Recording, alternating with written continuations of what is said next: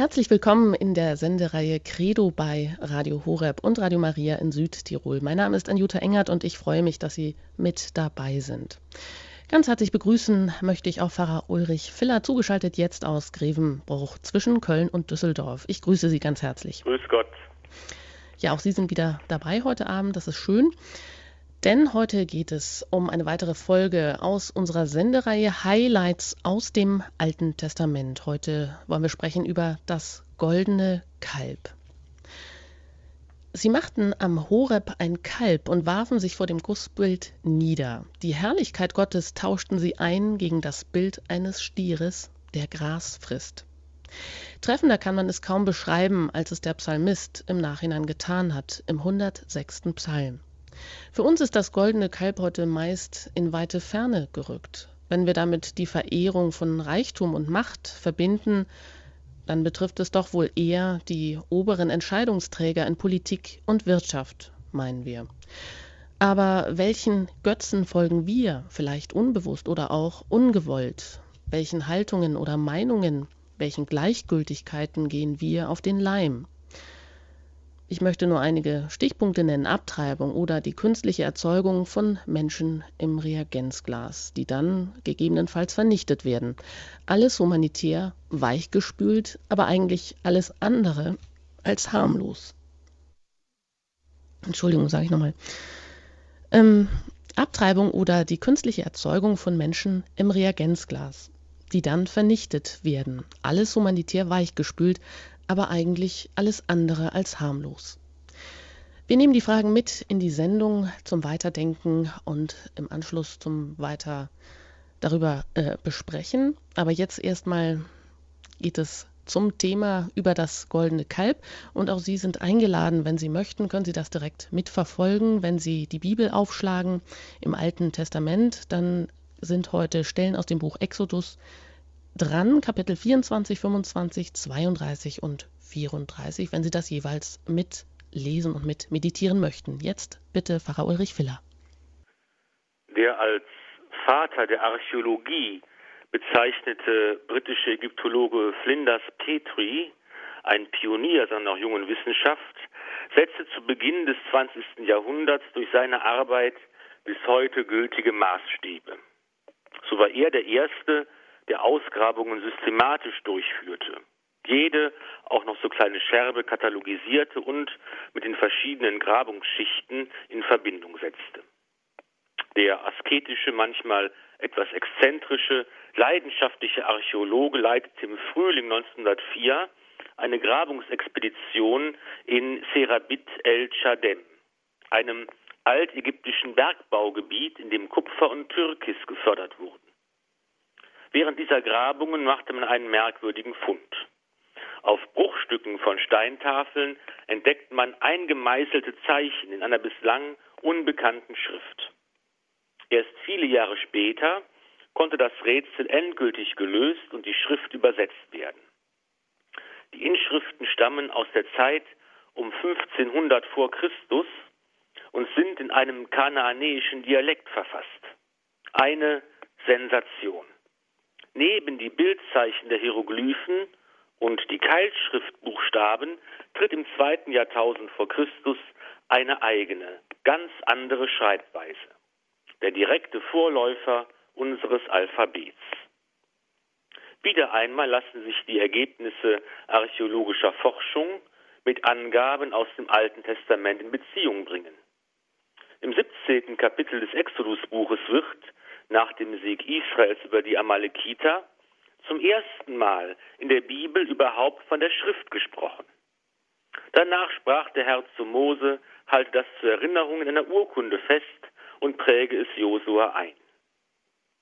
Schon viele hundert Jahre bevor Mose die Erinnerung an die siegreiche Schlacht aufgeschrieben hat, haben in derselben Gegend Kanaaniter in ihrer eigenen, der Sprache Israels eng verwandten Sprache geschrieben.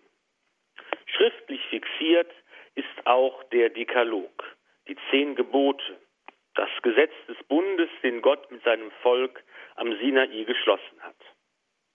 Gott selbst hat die Gebote auf zwei Steintafeln eingeschrieben und dem Mose übergeben. Doch ihnen war keine lange Lebensdauer beschieden. Noch während Mose sie auf dem Gottesberg Horeb entgegennimmt, bricht sein wankelmütiges, ungeduldiges und treuloses Volk den gerade geschlossenen Bund. Noch viele Jahrhunderte später wundert sich der Psalmist über diesen unbegreiflichen Verrat. Sie machten am Horeb ein Kalb und warfen sich vor dem Gussbild nieder. Die Herrlichkeit Gottes tauschten sie ein gegen das Bild eines Stieres, der Gras frisst. Mose zerstört die beiden Tafeln. Erst später werden sie wieder erneuert. Der Weg Gottes mit seinem Volk verläuft nicht glatt und gerade. Er steckt voller Hindernisse, Umwege, Brüche und Verwerfungen. Das goldene Kalb ist das Thema heute bei Radio Horab und Radio Maria Südtirol in der Sendereihe Highlights aus dem Alten Testament. Hören Sie weiter Pfarrer Ulrich Filler. Nachdem Mose in feierlicher Weise den Bund zwischen Yahweh und dem Volk Israel geschlossen hat, ein Altar wurde errichtet, Opfer dargebracht, die Bundesurkunde verlesen und Volk und Altar mit Blut besprengt, wurden die Führer und Ältesten des Volkes mit einer Vision des Gottes Israel belohnt. Sie durften Gott sehen und sie aßen und tranken. Anschließend fordert Yahweh Mose auf, komm herauf zu mir auf den Berg und bleib hier. Ich will dir die Steintafeln übergeben, die Weisung und die Gebote, die ich aufgeschrieben habe. Du sollst das Volk darin unterweisen. Dazu die Schriftlesung aus dem Buch Exodus Kapitel 24. Da erhob sich Mose mit seinem Diener Josua und stieg den Gottesberg hinauf. Zu den Ältesten sagte er, Bleibt hier, bis wir zu euch zurückkehren. Aaron und Hur sind ja bei euch. Wer ein Anliegen hat, der wende sich an sie. Dann stieg Mose auf den Berg, und die Wolke bedeckte den Berg. Die Herrlichkeit des Herrn ließ sich auf den Sinai herab, und die Wolke bedeckte den Berg sechs Tage lang. Am siebten Tag rief der Herr mitten aus der Wolke Mose herbei. Die Erscheinung der Herrlichkeit des Herrn auf dem Gipfel des Berges zeigte sich vor den Augen der Israeliten wie verzehrendes Feuer. Mose ging mitten in die Wolke hinein und stieg auf den Berg hinauf. Vierzig Tage und vierzig Nächte blieb Mose auf dem Berg. Mose nimmt nur seinen Diener Josua mit, als er den Berg besteigt, um die Gebote und Anweisungen Gottes entgegenzunehmen. Jetzt soll der Bund Jahwes mit seinem Volk, der gerade geschlossen wurde, eine konkrete Gestalt annehmen. In farbenprächtigen Bildern schildert die Heilige Schrift, wie Mose und Josua den Weg zum Gipfel wagen, der in Wolken gehüllt ist, aus denen feurige Blitze geschleudert werden. Herrlich, erhaben und ehrfurchterregend zeigen die Naturgewalten die Gegenwart des Schöpfergottes an. Immer wieder finden wir in der Bibel den Berg als Ort der Gottesbegegnung und die Wolke als Ort der Gegenwart Gottes. So nimmt Jesus im Neuen Testament Petrus, Jakobus und Johannes mit auf einen Berg, wo er vor ihren Augen verklärt wurde und die Gegenwart des himmlischen Vaters in einer Wolke sichtbar wird. Für die Zeit seiner Abwesenheit bestimmt Mose seinen engsten Vertrauten und älteren Halbbruder Aaron sowie einen weiteren bewährten Helfer, Hur, zu seinen Stellvertretern. 40 Tage und 40 Nächte ringt Mose auf dem Berg im Gebet mit Gott, um die Grundlagen für das gemeinsame Leben des Volkes Israel nach den Geboten Jahwes zu gestalten. Die Zahl 40 gilt in der Bibel als Zahl der Reife, der Erziehung und Prüfung. 40 Tage und Nächte ergießt sich der Regen der Sintflut auf die Erde. 40 Tage durchstreifen die Kundschafter Israels das verheißene Land Kanaan. 40 Jahre muss das Volk Israel durch die Wüste ziehen. Dreimal 40, also 120 Jahre alt, wurde Mose. 40 Tage und Nächte wandert der Prophet Elia durch die Wüste zum Gottesberg Horeb. 40 Tage bleiben der Stadt Ninive, um das drohende Gottesgericht abzuwenden, das Jona angekündigt hat. 40 Jahre regierten die Könige David und Salomo. 40 Tage und Nächte fastet Christus in der Wüste, ein Vorbild für unsere heutige Buß- und Fastenzeit. Schließlich ist Christus nach seiner Auferstehung 40 Tage lang seinen Jüngern erschienen. In den Kapiteln 25 bis 31 berichtet das Buch Exodus sehr detailliert über die Ausgestaltung des Bundes und die Anweisungen Jahwes. Zunächst ergehen genaue Anweisungen für den Bau der Bundeslade, die die Steintafeln mit den zehn Geboten tragen soll. Dann werden weitere wichtige Einrichtungsgegenstände wie der siebenarmige Leuchter beschrieben. Schließlich das heilige Zelt selbst mit Vorhof und Altar. Es gibt Vorschriften für die Gewänder und Weihe der Priester und für den gottesdienstlichen Kult. Heute geht man davon aus, dass diese Vorschriften vielleicht zur Zeit des babylonischen Exils mit der Sinai-Tradition in Verbindung gebracht wurden, als man den zukünftigen gottesdienstlichen Kult wieder eng mit den Anfängen Israels verbinden wollte. Hören wir beispielhaft einen Auszug aus den Anordnungen für die Anfertigung der Bundeslade. Macht eine Lade aus Akazienholz, zweieinhalb Ellen lang, anderthalb Ellen breit und anderthalb Ellen hoch. Überzieh sie innen und außen mit purem Gold und bring daran ringsherum eine Goldleiste an. Fertige Stangen aus Akazienholz an und überzieh sie mit Gold. Steck die Stangen durch die Ringe an den Seiten der Lade, so dass man die Lade damit tragen kann. In die Lade sollst du die Bundesurkunde legen, die ich dir gebe. Mach zwei Cherubim aus getriebenem Gold und arbeite sie an den beiden Enden der Deckplatte heraus. Die Cherubim sollen die Flügel nach oben ausbreiten, mit ihren Flügeln die Deckplatte beschirmen und sie sollen ihre Gesichter einander zuwenden. Dort werde ich mich dir zu erkennen geben und dir über der Deckplatte zwischen den beiden Cherubim, die auf der Lade der Bundesurkunde sind, alles sagen, was ich dir für die Israeliten auftragen werde. Soweit die Schriftlesung aus dem Buch Exodus Kapitel 25. Das Volk, dem in den ersten der zehn Gebote untersagt wurde, ein Gottesbild anzufertigen, soll auf der langen Wüstenwanderung doch ein sichtbares Zeichen der Nähe dieses ganz anderen Gottes, der kein Teil dieser Welt ist, erhalten. Dieses Zeichen der Nähe und Gegenwart Gottes ist die kostbar gearbeitete Bundeslade, die die Steintafel mit den zehn Geboten enthält und die auf der Wanderung dem Volk vorausgetragen wird. Lässt das Volk sich zur Rast nieder, wird sie im heiligen Zelt aufbewahrt, das man auf kostbaren Teppichen errichtete. Vor dem Zelt gab es einen Vorhof mit einem Altar, auf dem die Opfer dargebracht wurden. Das heilige Zelt mit der Bundeslade war der Ort der Gegenwart Gottes. Ehrfürchtig schweigt das Volk, wenn Mose dort betet. Wenn Mose zum Zelt hinausging, erhob sich das ganze Volk. Jeder trat vor sein Zelt und sie schauten Mose nach, bis er in das Zelt eintrat. Die Bundeslade ist gleichzeitig ein Zeichen für die machtvolle Hilfe Gottes, der seinem Volk immer wieder im Kampf gegen mächtige Feinde beisteht und wurde bei der Schlacht mitgeführt. Vor dem Hintergrund des Neuen Testaments rufen wir in der lauretanischen Litanei die selige Jungfrau Maria als Bundeslade Gottes an. Die Steintafeln mit dem Dekalog, den zehn Geboten, die das Lebensgesetz des Bundes zwischen Jahwe und Israel bilden, die in der Bundeslade aufbewahrt werden, zeigen im alten Bund die Gegenwart des Herrn und seine Hilfe an. Maria aber ist die neue Bundeslade. Sie birgt nicht mehr Tafeln aus Stein, sondern das lebendige Wort Gottes selbst, Jesus Christus. Er ist Gottes letztes Wort. Er schenkt uns im neuen Bund ganz endgültig seine Gegenwart in der Gemeinschaft der Kirche, seine Hilfe im Kampf gegen den Tod und sein Heil im ewigen Leben. In der Sendereihe Credo bei Radio Horeb hören Sie heute aus den Highlights aus dem Alten Testament das Thema Das goldene Kalb mit Pfarrer Ulrich Filler. Mein Name ist Anjuta Engert.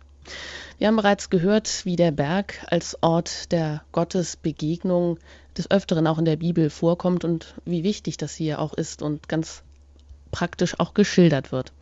Während Mose nun auf den Berg steigt, nachdem er schon die Steintafel mit den zehn Geboten erhalten hat, ähm, bestimmt er Aaron als seinen Vertreter. 40 Tage und 40 Nächte verweilt er nun dort und das ist eine lange Zeit für das Volk. Wir hören weiter, was nun passiert, denn dort oben soll er alle Einzelheiten erfahren, wie denn nun die zehn Gebote für das Volk in allen Einzelheiten dann auch äh, als Grundlage für ein Gesetz bestimmt werden sollen. Hören wir weiter aus dem Buch Exodus Kapitel 32. Als das Volk sah, dass Mose noch immer nicht vom Berg herabkam, versammelte es sich um Aaron und sagte zu ihm, Komm, mach uns Götter, die vor uns herziehen. Denn dieser Mose, der Mann, der uns aus Ägypten heraufgebracht hat, wir wissen nicht, was mit ihm geschehen ist. Aaron antwortete, Nehmt euren Frauen, Söhnen und Töchtern die goldenen Ringe ab, die sie an den Ohren tragen, und bringt sie her. Da nahm das ganze Volk die goldenen Ohrringe ab und brachte sie zu Aaron. Er nahm sie von ihnen entgegen, zeichnete mit einem Griffel eine Skizze und goss danach ein Kalb. Da sagten sie, Das sind deine Götter, Israel, die dich aus Ägypten heraufgeführt haben. Als Aaron das sah, baute er vor dem Kalb einen Altar und rief aus, Morgen ist ein Fest zur Ehre des Herrn. Am folgenden Morgen standen sie zeitig auf, brachten Brandopfer dar und führten Tiere für das Heilsopfer herbei. Das Volk setzte sich zum Essen und Trinken und stand auf, um sich zu vergnügen. 40 Tage und 40 Nächte sind eine lange Zeit. Tag um Tag vergeht, ohne dass Mose zurückkehrt. Ist er in der unwirtlichen Bergwelt verschollen, gar umgekommen? Und ist mit ihm nicht auch sein Gott verschwunden? Hat sich dieser Gott Jahwe, der doch so eng mit Mose verbunden war, vom Volk abgewendet? Die Ungewissheit führt zur Unzufriedenheit. Und diese mündet schließlich in der Forderung an Aaron, komm, mach uns Götter, die vor uns herziehen. Die Ungewissheit über das Geschick des Mose ist nur eine Ursache für diesen Bruch des vor wenigen Wochen erst feierlich geschlossenen Bundes. Eine weitere Ursache ist die Versuchung, die gerade das erste Gebot mit dem Bilderverbot unterbinden will. Um dies zu verstehen, muss man sich die alte Vorstellung bewusst machen, nach der ein ganz enger Zusammenhang zwischen einer Person und ihrer Abbildung besteht. Das Bild war für den altorientalischen Menschen eine Art Doppelgänger des Abgebildeten, eine wirkmächtige Darstellung. Und der Besitzer eines Bildes konnte über die ihm innenwohnende Macht und Kraft verfügen. Wer das Abbild eines Gottes besitzt, kann die Macht dieses Gottes für seine eigenen Interessen gebrauchen und einsetzen. Das Verbot, Götzenbilder herzustellen, wehrt diese magische Versuchung, über Gott verfügen zu wollen, ab. Gott ist Geist. Er kann nicht durch materielle Gegenstände dargestellt werden. Er ist souverän erhaben über diese Welt und den Menschen. Er ist kein Teil dieser Welt, kein Sturm und kein Erdbeben. Er kann nicht als Stier dargestellt werden, der die Kraft und Macht eines Volkes symbolisiert. Und genau dieser Versuchung erliegt das Volk Israel nun. Es will Götter haben, die es verstehen kann, so wie die Heiden. Götter, über die man verfügen kann, die zwar auch ihre Opfer verlangen, durch die man aber die Kräfte der Natur lenken und leiten kann. Man verlangt nach Göttern, die im Grunde genommen nur die Aufgabe haben, die Lebensgrundlage zu garantieren, sodass ein gesichertes irdisches Leben möglich ist. Aus dem unendlich erhabenen Schöpfergott soll ein nationaler Götze werden, über den das Volk nach Gutdünken verfügen kann. Aaron dem Mose während seiner Abwesenheit die Führung des Volkes übertragen hat, macht hier eine ganz unglückliche, traurige Figur. Zumindest er weiß, dass das Verlangen des Volkes den Bruch des Bundes bedeutet. Manche Interpreten sehen in der Forderung nach dem Goldschmuck einen listigen Versuch, den Abfall zu verhindern. Aber ohne Klagen trennen sich die Israeliten von ihrem Gold, das sie beim Auszug aus Ägypten abgepresst hatten. Und Aaron fügt sich ihrem Verlangen und stellt das goldene Kalb her. Vielleicht war er ehrgeizig und sah die Chance, selbst Führer des Volkes zu werden. Vielleicht dachte er, die erhabene Gottesvorstellung der zehn Gebote sei zu schwierig für das einfache Volk, das ein Bild seines Gottes braucht. Der Stier war in der Antike eine beliebte Darstellung eines Gottes. Mit seinen Hörnern verkörperte er dessen Kraft und Macht. Aber selbst wenn Aaron zu einem Fest zur Ehre des Herrn, das heißt zu einem Fest zur Ehre Jahwes aufruft und so versucht, den Jahwe-Glauben zu erhalten, trägt er einen großen Teil der Schuld am Abfall des Volkes. Bei dem Götzenbild, das vom biblischen Schriftsteller abwertend als Kalb bezeichnet wird, handelt es sich wahrscheinlich nicht um eine massive Goldfigur, sondern um eine hölzerne, mit Goldblech verkleidete Darstellung eines Stiers. Wie bei den damaligen Gottesdiensten üblich, ging der kultische Akt in ein fröhliches Fest über. Bei einem Brandopfer wurde das ganze Opfertier den Flammen übergeben.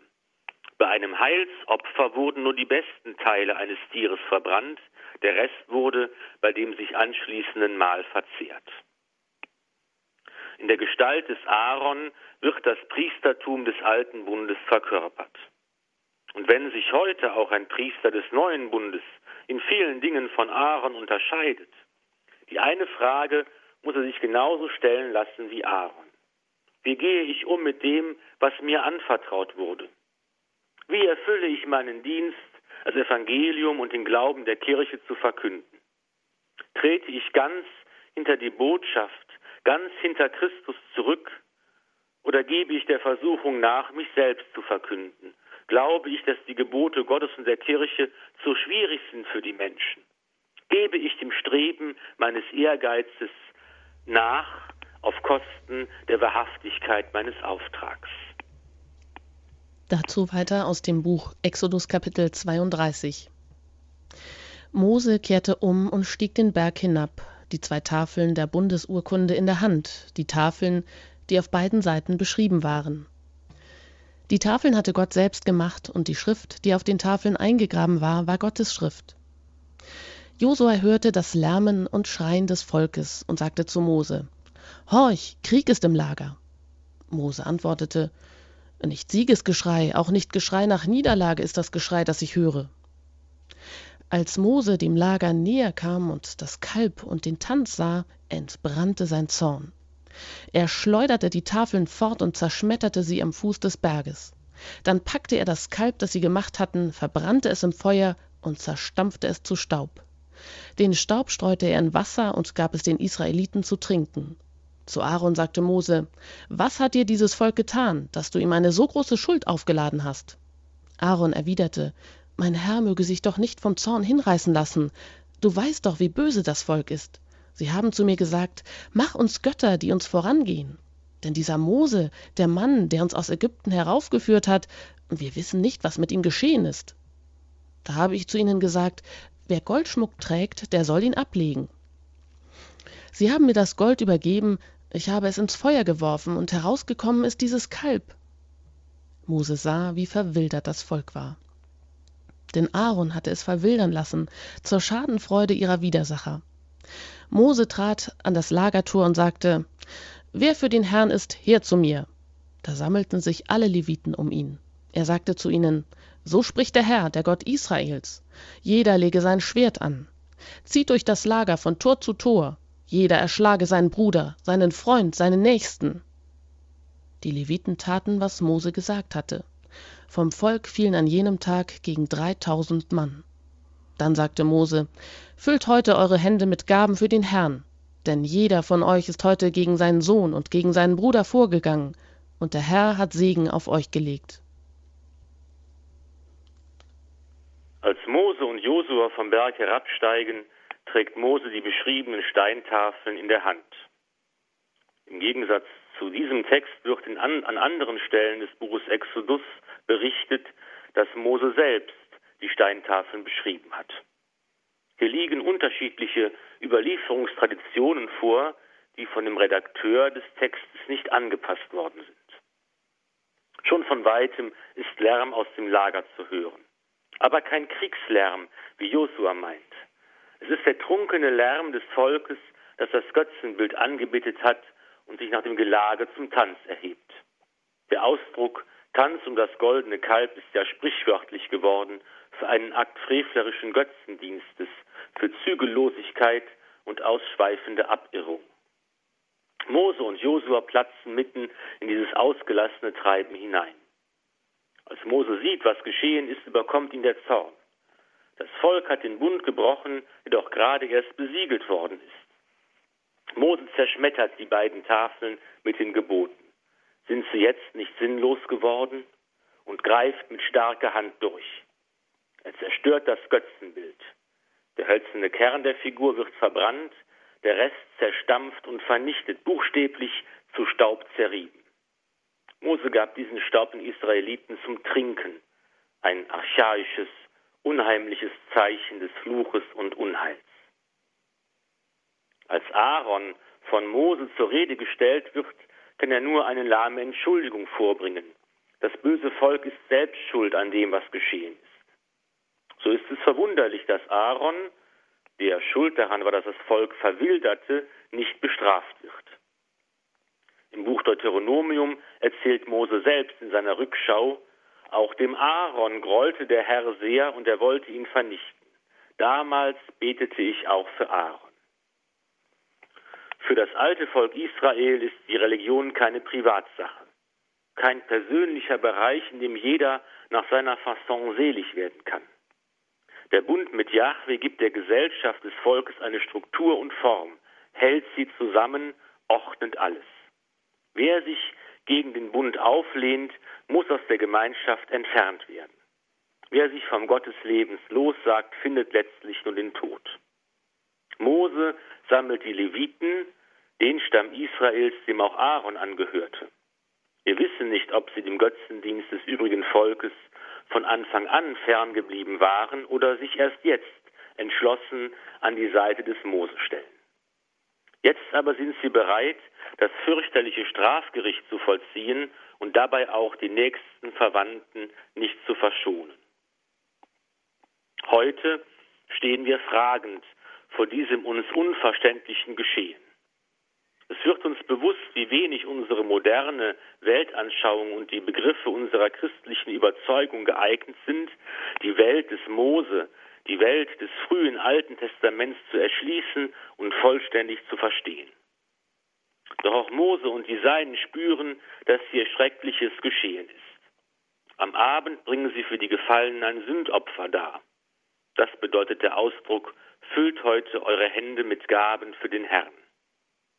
Über den historischen Gehalt dieses biblischen Berichts können wir nur spekulieren. Jedenfalls gibt es offensichtlich die Überlieferungstradition, dass der Stamm Levi sich als Jahwe besonders treu erwiesen hat. Aus diesem Grund wird er für den besonderen priesterlichen Dienst Jahwes ausgesucht. Hören Sie die Schriftlesung aus dem Buch Exodus Kapitel 32. Am folgenden Morgen sprach Mose zum Volk. Ihr habt eine große Sünde begangen. Jetzt will ich zum Herrn hinaufsteigen. Vielleicht kann ich für eure Sünde Sühne erwirken. Mose kehrte zum Herrn zurück und sagte, Ach, dieses Volk hat eine große Sünde begangen. Götter aus Gold haben sie sich gemacht. Doch jetzt nimm ihre Sünde von ihnen. Wenn nicht, dann streich mich aus dem Buch, das du angelegt hast. Der Herr antwortete Mose, Nur den, der gegen mich gesündigt hat, streiche ich aus meinem Buch. Aber jetzt geh, führe das Volk, wohin ich dir gesagt habe. Mein Engel wird vor dir hergehen.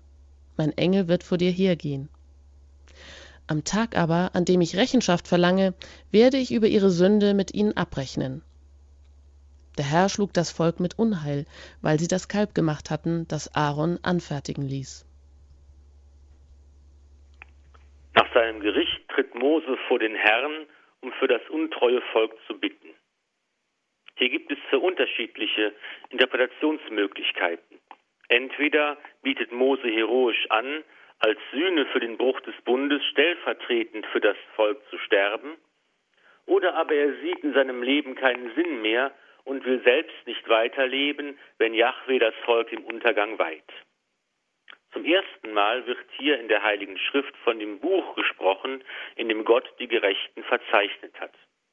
Dieses Bild finden wir auch an anderen Stellen, zum Beispiel in den Psalmen. Sie seien aus dem Buch des Lebens getilgt und nicht bei den Gerechten verzeichnet.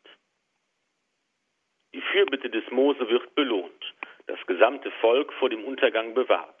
Mose soll es weiterhin führen, auch wenn Jahwe selbst sein Volk nicht mehr begleiten will, sondern einen Engel schickt, um dem Volk vorauszugehen. Von einer bestimmten Strafe für den Bruch des Bundes wird nicht berichtet. Das Volk soll wohl die zahlreichen Entbehrungen, die auf der langen Wüstenwanderung zu erdulden sind, als Konsequenz des Bundesbruches begreifen. Erst später lässt Gott sich durch das Gebet des Mose wieder umstimmen. Der Herr und Mose redeten miteinander Auge in Auge, wie Menschen untereinander reden. Und Mose argumentiert, Du sagst zwar zu mir, führ dieses Volk hinauf, du hast mich aber nicht wissen lassen, wen du mitschickst.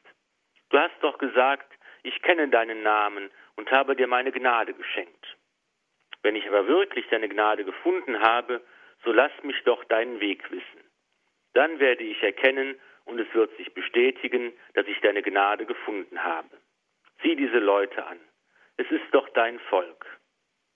Der Herr antwortete, mein Angesicht wird mitgehen, bis ich dir Ruhe verschafft habe. Die Versöhnung mit Gott geschieht in zwei Stufen. Zunächst wird auf die Fürbitte des Mose die Strafe abgewendet. Und dann bittet Mose den Herrn doch selbst wieder mit seinem Volk zu ziehen. Und wiederum wird seine Bitte erhört und Gott spricht zu Mose, auch das, was du jetzt verlangt hast, will ich tun. Denn du hast einmal meine Gnade gefunden und ich kenne dich mit Namen. Bei aller Fremdheit dieser Texte können wir doch manche Lebens- und Glaubenserfahrungen entdecken, die auch für unser eigenes Leben, für unseren eigenen Glauben von Bedeutung sind.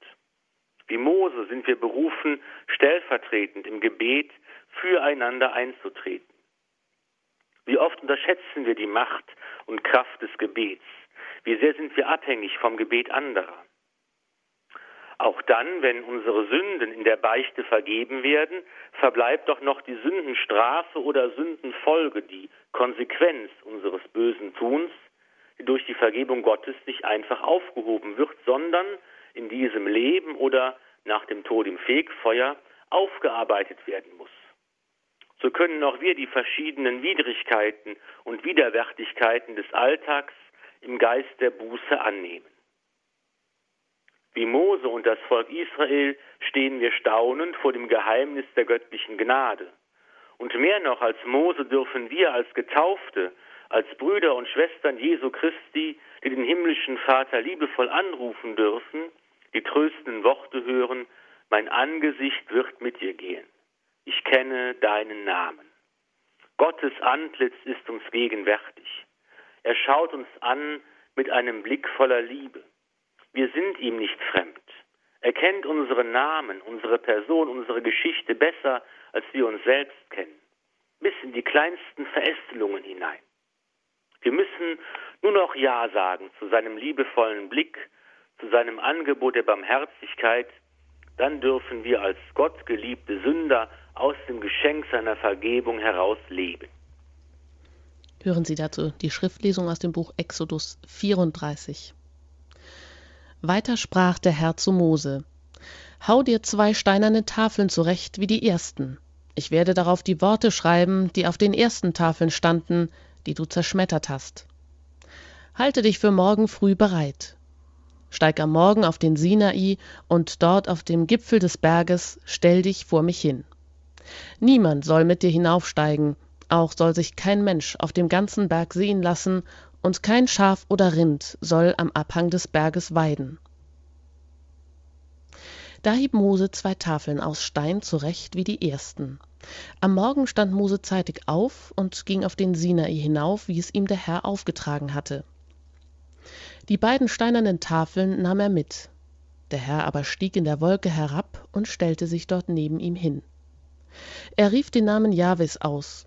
Der Herr ging an ihm vorüber und rief, Jahwe ist ein barmherziger und gnädiger Gott, langmütig, reich an Huld und Treue.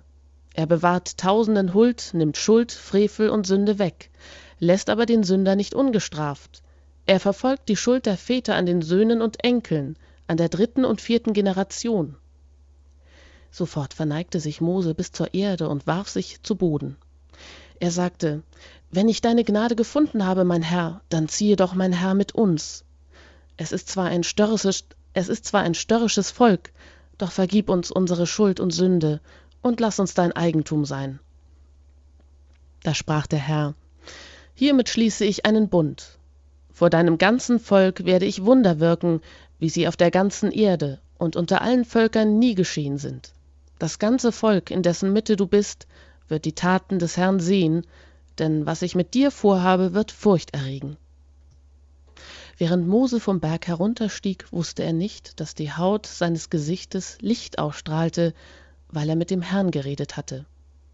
Als Aaron und alle Israeliten Moses sahen, strahlte die Haut seines Gesichtes Licht aus, und sie fürchteten sich, in seine Nähe zu kommen. Erst als Mose sie rief, kamen Aaron und alle Sippenhäupter der Gemeinde zu ihm zurück, und Mose redete mit ihnen. Dann kamen alle Israeliten herbei, und er übergab ihnen alle Gebote, die der Herr ihm auf dem Sinai mitgeteilt hatte. Der gebrochene Bund wird nun erneuert.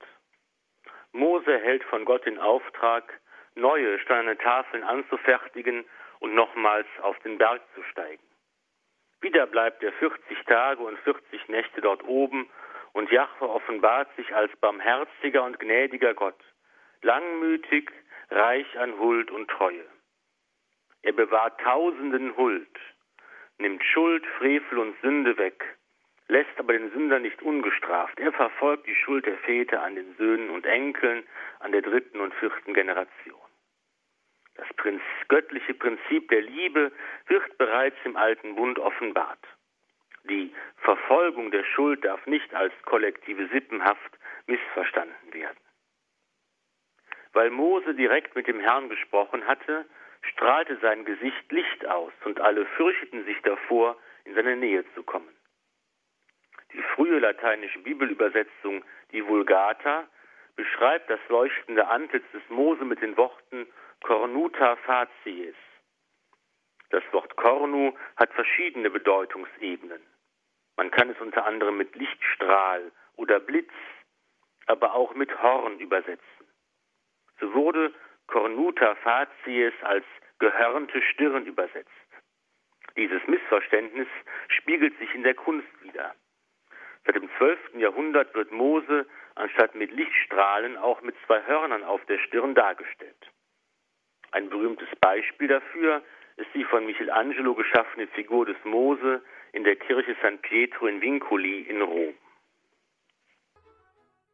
Sie hören in der Sendereihe Credo bei Radio Horeb und Radio Maria Südtirol das goldene Kalb, Highlights aus dem Alten Testament mit Pfarrer Ulrich Filler.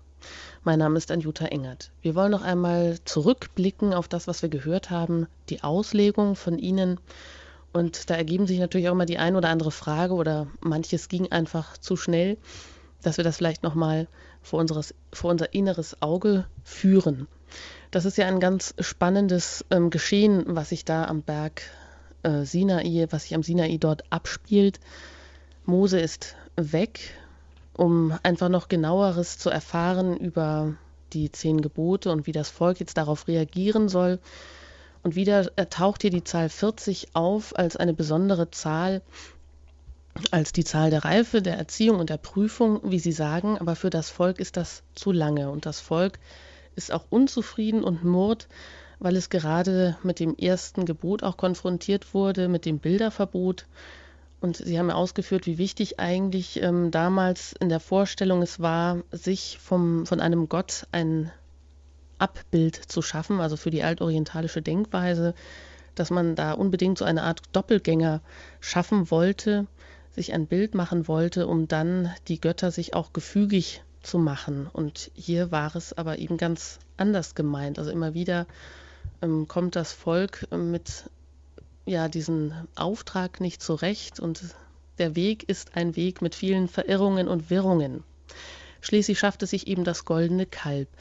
Und da einfach auch nochmal die Frage, das goldene Kalb kommt ja hier nicht ähm, zum oder kommt auch an anderer Stelle noch vor im Buch der Könige. Im ersten Buch der Könige, im zwölften Kapitel, da hat der König Jerobeam I. in Bethel und in Dan auch je ein goldenes Kalb aufstellen lassen. Wie ist das denn hier zu verstehen? Also hätte er das noch ein zweites Mal tun können, wenn man das jetzt historisch sieht, nachdem das schon einmal passiert ist, dass hier so ein Stierbild aufgestellt wurde und aber auch schreckliche Szenarien, ein ganzes Blutbad und natürlich auch den Zorn und auch den Bruch des Bundes ähm, ja, mit sich gebracht hat. Also wie erklärt man das, dass das hier ähm, nochmal passiert oder wie ist das gemeint, Herr Pfarrer Filler?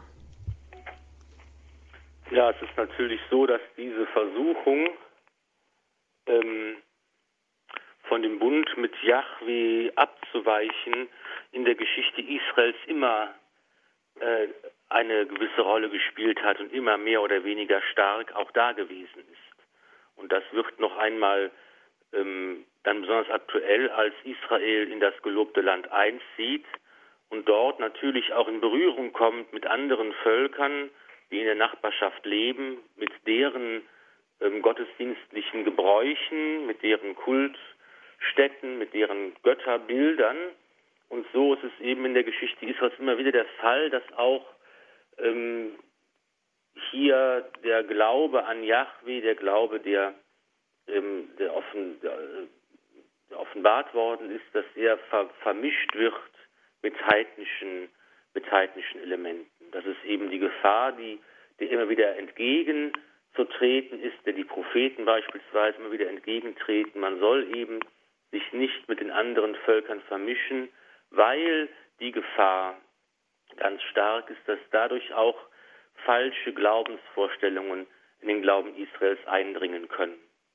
Und es gibt ganz unterschiedliche Formen, wie das geschehen kann. Es ist eben zum Beispiel, dass man dieses Bild des Stieres äh, verwendet und mit dem Yahweh-Glauben in Verbindung bringt. Es ist ja nicht so, dass hier jetzt ein, ein anderer Gott äh, oder ein anderer Götze an die Stelle Jahwes tritt, sondern es wird schon mit dem Glauben an Jahwe in Verbindung gebracht, aber eben auf eine falsche ähm, Art und Weise. Und es gibt eben auch verschiedene andere heidnische Gottheiten, die dann später in, in der Geschichte Israels ähm, dann Eingang finden, die dann ähm, verehrt werden, ähm, die aus von den umliegenden Völkern, Völkern eben stammen. Aber das ist jetzt nicht ein singuläres Geschehen, sondern es ist eigentlich immer eine, eine Bedrohung, die mehr oder weniger großer Form dagewesen ist. Hm. Und dann ist ja dieses goldene Kalb so als Urbild auch des Sündenfalls geworden, als Götzenbild. Also in dem Fall eben hier, gut, hier ist es noch nicht, noch so prägnant, also das, was Aaron ähm, mit dem Volk macht, während Mose weg ist. Aber äh, Götze, woher stammt denn eigentlich das Wort? Ja, die ähm, Heilige Schrift selbst spricht immer davon, dass eben die Götterbilder der Heiden nichtige Bilder sind, dass sie eben, äh, dass, dass eben diese Götter gar keine Existenz haben, sondern dass sie nichtig sind, dass sie ein Nichts sind, dass sie eben nicht gleichwertig neben Yahweh ähm, stehen können. Und ähm, das ist dann eben eine Frage der deutschen Übersetzung, der deutschen Sprache, dass es eben das Götze ist ein, eigentlich eine Verkleinerungsform das heißt sowas wie kleiner Gott. Ja, das ist also ähm, eine herabwertende äh, wertende Bezeichnung, die im Grunde genommen versucht, das ins Deutsch zu übertragen, was in der Heiligen Schrift dann damit beschrieben ist. Diese Götter sind ein Nichts, sie sind nichtig, sie haben kein Wesen, keine Macht, sie haben keine Existenz. Und daraus ist dann in der deutschen Übersetzung das Wort Götze geworden. Mhm. Und daran knüpft sich natürlich auch immer die Frage, was Menschen so sich im Laufe der Geschichte immer wieder für neue Götzen geschaffen haben. Dem goldenen Kalb, dem wurden ja schon damals auch Menschenopfer dargebracht. Jetzt wage ich mal so eine Parallele. Ähm, das wird aber nicht im Exodus berichtet. Ja, gut. Aber es war ja eigentlich so üblich oder kam aus dem. Ist eben im, ja. im selben Zusammenhang zu sehen, dass eigentlich Menschenopfer auch ähm, Teil der heidnischen Praxis waren, wo eben der Götzendienst ja tatsächlich oder der der der der, äh, der Gottesdienst tatsächlich ein, ein ein Akt immer der Angst gewesen ist. Wir sprechen ja von der Heidenangst, ja, dass man eben sich in seinem Leben unsicher ist, dass man bedroht wird von von von von Gewalten, von von Göttern, die man gnädig stimmen muss durch Opfer. Und äh, das, das größte Opfer, was man bringen kann, ist eben das Menschenopfer. Und das wird jetzt schon in der Abrahamsgeschichte dann sehr schön deutlich gemacht, dass eben Yahweh der Gott ist, der dieses Menschenopfer nicht möchte, als Abraham seinen Sohn Isaak äh, opfern soll und dann im letzten Moment daran gehindert wird. Und das ist eben auch dann in der Folgengeschichte Israels immer so, dass eben mit den heidnischen Praktiken, wenn die in Israel eindrangen und Fuß gefasst haben, dass da kamen auch dann schon äh, schon Menschenopfer vor, aber das ist eben immer etwas, was dann auch von den Propheten beispielsweise bekämpft worden ist. Hm. Also keinen, natürlich keinen christlichen Ursprung hat. Aber äh, dennoch die Frage einfach mal, für uns heute erscheinen diese ähm, heidnischen Vorbilder natürlich völlig weit entfernt und wir meinen, wir sind sehr humanitär und sowas ist natürlich für, für uns eigentlich völlig undenkbar. Wenn man jetzt aber gerade mal schaut, auch in die aktuelle Debatte der Präimplantationsdiagnostik, dann ist es ja eigentlich ähm, ja, ein Fall, wo Menschen künstlich und im Reagenzglas gezüchtet werden und dann selektiert werden, wenn denn eine entsprechende Erbkrankheit festgestellt werden kann und da natürlich dann überzählige Embryonen da immer auch anfallen, äh, werden die dann vernichtet. Und ja, die Frage ist, wohin das Ganze sowieso noch geht. Und ist es aber nicht auch so ein bisschen so, dass man hier eigentlich ähm, ja, zum Heil eines Menschen, das wird natürlich immer in den Mittelpunkt gestellt, äh, zum Beispiel auch einen anderen regelrecht züchtet. Also es ist vielleicht schon ein Kind in der Familie vorhanden, das eine Krankheit hat und dann wird noch ein weiteres Kind gezeugt, was dann vielleicht mal als Organspender herhalten soll. Das ist jetzt, sagen wir mal, ein Beispiel, wie man ja noch viele andere Beispiele beifügen könnte. Und es geht immer wieder um dasselbe Prinzip. Das erste der zehn Gebote und die übrigen Gebote, die ja im Grunde genommen sicherstellen sollen, dass der Mensch eben die rechte Wahl treffen kann, dass er im rechten Verhältnis lebt zu Gott und zu den übrigen Menschen. Die Gebote sind sozusagen das, äh, ähm, das Lebensgesetz, nach dem wir in, im rechten Verhältnis leben können. Und immer dann, wenn diese Gebote gebrochen werden, wenn der Mensch sich abwendet, wenn er einen anderen Weg sucht, wenn er meint, etwas Gutes und Sinnvolles zu wollen, aber zu den falschen Mitteln greift, dann gerät dieses Verhältnis in Unordnung. Und sicher ist das, was Sie gerade beschrieben haben, auch eine, eine, eine, eine solche Frucht der Unordnung, die entsteht, wenn man sich eben von diesen Geboten, von diesen grundlegenden ähm, ähm, Geboten abwendet. Und eben nicht mehr fragt an erster Stelle, was ist der Wille Gottes, sondern fragt, was will ich äh, und meine selbst besser äh, zu wollen. Mhm.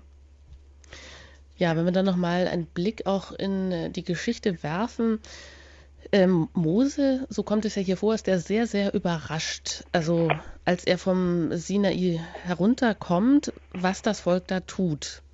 Und er ent, sein Zorn ist übermäßig. Auf, aber andererseits heißt es ja, dass er von Jahwe eigentlich schon darüber informiert war, was denn sein Volk in seiner Abwesenheit getrieben hat in Exodus 32. Jetzt haben Sie auch schon angedeutet, es gibt hier so ein paar Unstimmigkeiten, dass es nicht so ähm, von der Entstehungsgeschichte her immer so ineinander passt, wie es erzählt wird. Hat es damit zu tun? Genau, das ist, was Sie angesprochen haben. Ist, den Text haben wir gerade nicht äh, vorgetragen. Wir können ja immer nur aufgrund der großen Fülle äh, äh, der biblischen Texte auswählen und einzelne Stellen einfach, die wichtig sind, hier gemeinsam betrachten. Tatsächlich wird eben in der äh, Buch Exodus dann zuerst beschrieben, wie Yahweh Mose schon unterrichtet davon, dass das Volk den Bund gebrochen hat und dass, äh, dass er herabsteigen soll, um für Ordnung zu sorgen.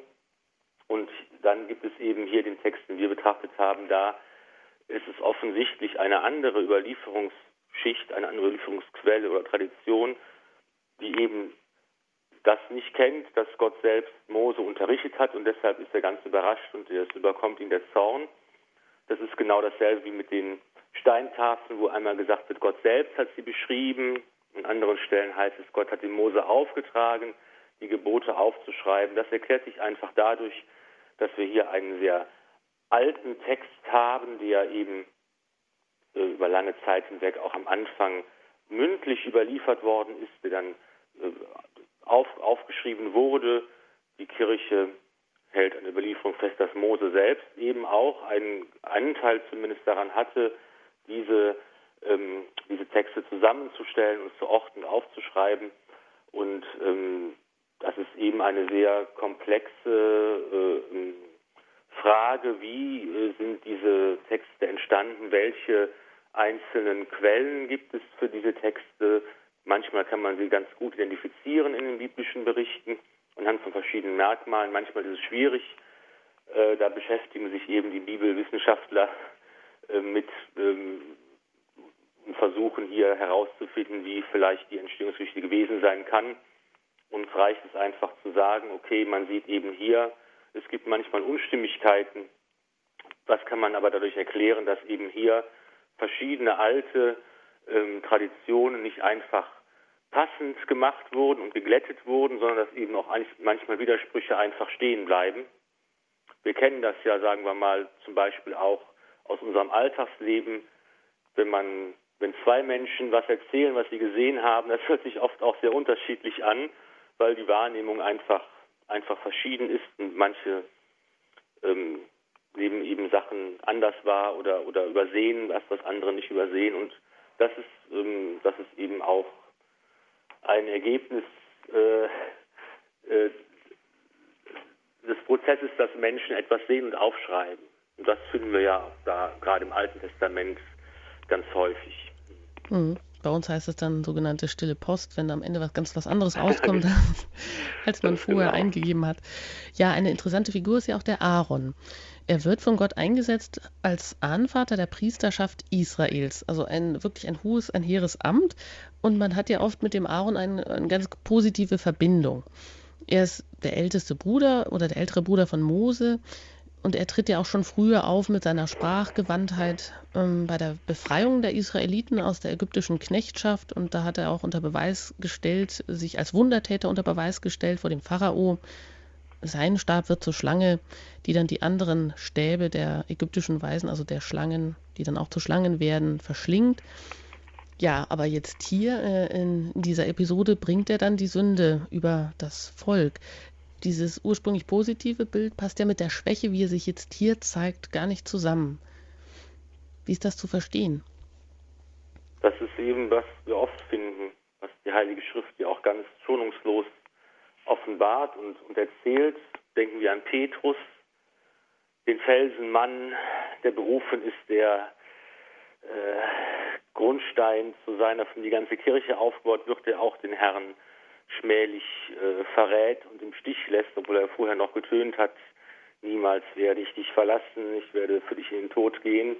Und hier ist eben auch ein solches Bild, dass eben der Aaron, der berufen war, mit Mose gemeinsam das Volk zu führen, der später ja auch dann mit seinem Stamm äh, äh, diese priesterlichen Aufgaben übertragen bekommt, der wird hier auch in einer äh, Situation gezeigt, wo er eben auch schuldhaft, schuldhaft handelt. Gott beruft Menschen in seinen Dienst und er weiß auch, dass die Menschen nicht immer nur so handeln, wie es richtig ist, sondern dass wir Menschen voller Fehler und Sünden und Schwächen sind, aber es ist eben trotzdem ein Teil seiner Gnade, dass er den Menschen in seinen Dienst nimmt und dass er immer wieder die Schuld vergibt und uns immer wieder die Kraft gibt, dann von neuem versuchen, besser in seinem Dienst zu stehen. Und wie gesagt, das ist eben auch die Frage, inwiefern diese Erzählung dann tatsächlich einen historischen Kern hat. Hier ist man in der Forschung heute eigentlich so, dass, dass das Ergebnis, man sagt, es gibt irgendwie eine Tradition, dass eben dieser eine Stamm Levi ganz besonders sich treu erwiesen hat, Jahwe gegenüber, welche, ob das jetzt genau diese Situation oder eine andere war, kann man nicht so genau sagen mehr. Aber deshalb ist es eben der Grund, dass sie dieses alttestamentliche Priestertum übertragen bekommen haben. Hm. Also das zieht sich auf ihren roter Faden durch diese ganze Sendereihe, angefangen mit Abraham, immer die, die Gott besonders erwählt. Äh, die zeigte auch in ihrer Wankelmütigkeit und so wie wir das natürlich auch in unserem Leben immer wieder erfahren. Und da ist ja auch das Moment der Erziehung dann immer interessant zu sehen, wie geht Gott einfach mit den Menschen um, die er besonders beruft. Also sie werden eben erst zu Heiligen, sie sind es noch nicht, wenn denn. ja, interessant ist natürlich auch ähm, die Bundeslade als nun als Zeichen der Nähe dieses Gottes, mit dem die ja erst gar nichts anfangen können, das Volk Israel. Äh, was ist denn, wo ist denn diese Bundeslade verblieben? Gibt es da äh, archäologische Befunde oder was ist aus der Bundeslade geworden? Das ist eine spannende Frage. Wer die ähm, Indiana Jones Filme gesehen hat, der weiß, dass diese Frage bis heute die Gemüter bewegt und es äh, die Menschen interessiert. Ähm, es gibt aber von jetzt verschiedenen Romanen und Filmen, wie gesagt, abgesehen keine zuverlässigen Nachweise über den Verbleib dieses Heiligtums, das ja dann später im Tempel von Jerusalem aufbewahrt wurde. Und das gilt eigentlich äh, als verschollen, die Bundeslade, seitdem der Tempel im 6. Jahrhundert vor Christus geplündert worden ist. Es gibt noch einen Hinweis im Alten Testament selbst, im zweiten Buch der Makkabäer. Da wird berichtet, dass der Prophet Jeremia die Bundeslade und das heilige Zelt in Sicherheit gebracht haben soll, in einer Höhle versteckt hat, die in dem Berg Nebo ist, auf dem Mose am Ende seines Lebens hinaufgestiegen ist, um das gelobte Land sich anzuschauen. Und ähm, aber eben schon der Prophet Jeremia selbst hat eben das so heimlich versteckt und dass der Weg gar nicht mehr bekannt ist. Es gibt noch eine andere interessante Überlieferungstradition, nach der die Bundeslade sich in Äthiopien befinden soll. Und noch im Jahr 2009 hat das Oberhaupt der äthiopischen Kirche in Rom mit dem Journalisten Paul Badde gesprochen und hat ihm bestätigt, ja, die Bundeslade ist bei uns in Axum. Dort wird sie in der Kirche unter strenger Geheimhaltung aufbewahrt. Niemand darf sie sehen. Es ist immer nur ein Mönch aus jeder Generation, der extra für den Dienst an diesem Heiligtum bestimmt wird, der sein ganzes Leben lang in dieser Kapelle der Bundeslade verbringt und der sie als einziger anschauen darf. Und Kopien dieser Bundeslade werden allerdings in verschiedenen Kirchen auch in ganz Äthiopien verehrt. Jedenfalls ist man da überzeugt, das ist ja auch eine ganz alte christliche Kirche in Äthiopien, dass eben bereits vor Christus, im 7. Jahrhundert vor Christus, die Bundeslade aus Jerusalem weggebracht wurde, über Ägypten, dann schließlich nach ähm, Äthiopien transportiert und seitdem dort aufbewahrt wird. Aber archäologische Beweise oder letztlich schlüssige ähm, Beweise für den Verbleib der Bundeslade gibt es nicht. Hm. Sehr mysteriös, sehr spannend jedenfalls. Was kulturgeschichtlich natürlich noch interessant ist, ist ja auch der Codex Hammurabi.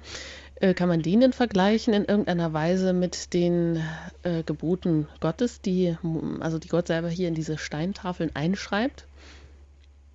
Ja, der Codex Hammurabi ist eben eine Rechtssammlung, ähm, die nach diesem gleichnamigen König, äh, auf, nach dem König zurückgeht. Es gibt archäologische Funde, wo eben äh, das auf einer Stele eingraviert ist, dass diese Rechtssammlung ähm, und man kann dieses, dieses Gesetzeswerk, sage ich mal, bedingt vergleichen mit dem Gesetzeswerk, das im Alten Testament überliefert wird.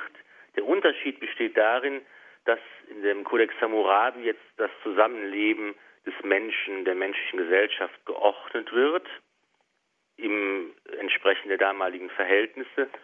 Im Gesetz Israels geht es aber darum, das ganze Leben des Volkes unter die Herrschaft Gottes einzuordnen. Das ist also letztlich nicht ein weltlicher Zweck, die Regelung des Zusammenlebens in einer Gesellschaft, sondern es ist ein religiöser Zweck. Das Leben des Volkes soll geordnet werden, weil Gott an erster Stelle steht und weil es darum geht, ihn zu ehren und ihn zu verherrlichen seinen Willen ähm, zu erfüllen. Vielen Dank, Pfarrer Ulrich Filler, für Ihre Ausführungen und auch für Ihre interessanten Erklärungen dazu. Und äh, wer Interesse hat, der kann auch weiter das Volk äh, der Israeliten mitverfolgen auf seinem Weg dann ins gelobte Land in der nächsten Sende, also in der nächsten Sendung aus den Highlights aus dem Alten Testament. Ein paar kurze Hinweise noch, bevor äh, wir noch den Segen bekommen von Pfarrer Ulrich Filler. Wenn Sie möchten, dann können Sie natürlich diese Sendung auch sich ähm, zeitnah herunterladen unter www.hore.org und als Podcast-Version nochmal anhören. Die ersten Sendungen, wenn Sie die auch nochmal alle mitverfolgen möchten, können Sie das auch ähm, in lesender Weise tun. Nämlich, da ist ein erster Band herausgekommen im FI Medien Verlag über die Highlights aus dem Alten Testament. Weitere Informationen bekommen Sie auch über den Hörerservice unter 08323 96 75 110. Ich danke Ihnen fürs Zuhören. Mit diesen Hinweisen geht die Credo-Sendung zu Ende. Jetzt können wir noch den Segen empfangen von Pfarrer Ulrich Filler. Ich verabschiede mich an dieser Stelle und sage Ihnen vielen Dank. Schließen mit einem Gebet. Es geht ja bei den zehn Geboten, bei dem goldenen Kalb mal darum, können wir den Willen Gottes äh, erkennen und erfüllen? Wie ist der Wille Gottes für mein Leben? Äh, wie kann ich versuchen, ihn lebendig zu machen. Und hier gibt es das schöne Gebet, das das Lieblingsgebet des seligen Pater Rupert Meyer gilt. Herr, wie du willst, soll mir geschehen, und wie du willst, so will ich gehen, hilf deinen Willen nur verstehen. Herr, wann du willst, dann ist es Zeit, und wann du willst, bin ich bereit, heut und in alle Ewigkeit. Herr, was du willst, das nehme ich hin, und was du willst, ist mir Gewinn, genug, dass ich dein eigen bin. Herr, weil du es willst, drum ist es gut, und weil du es willst, drum habe ich Mut, mein Herz in deinen Händen ruht. Segne euch der allmächtige und gütige Gott, der Vater und der Sohn und der Heilige Geist. Amen.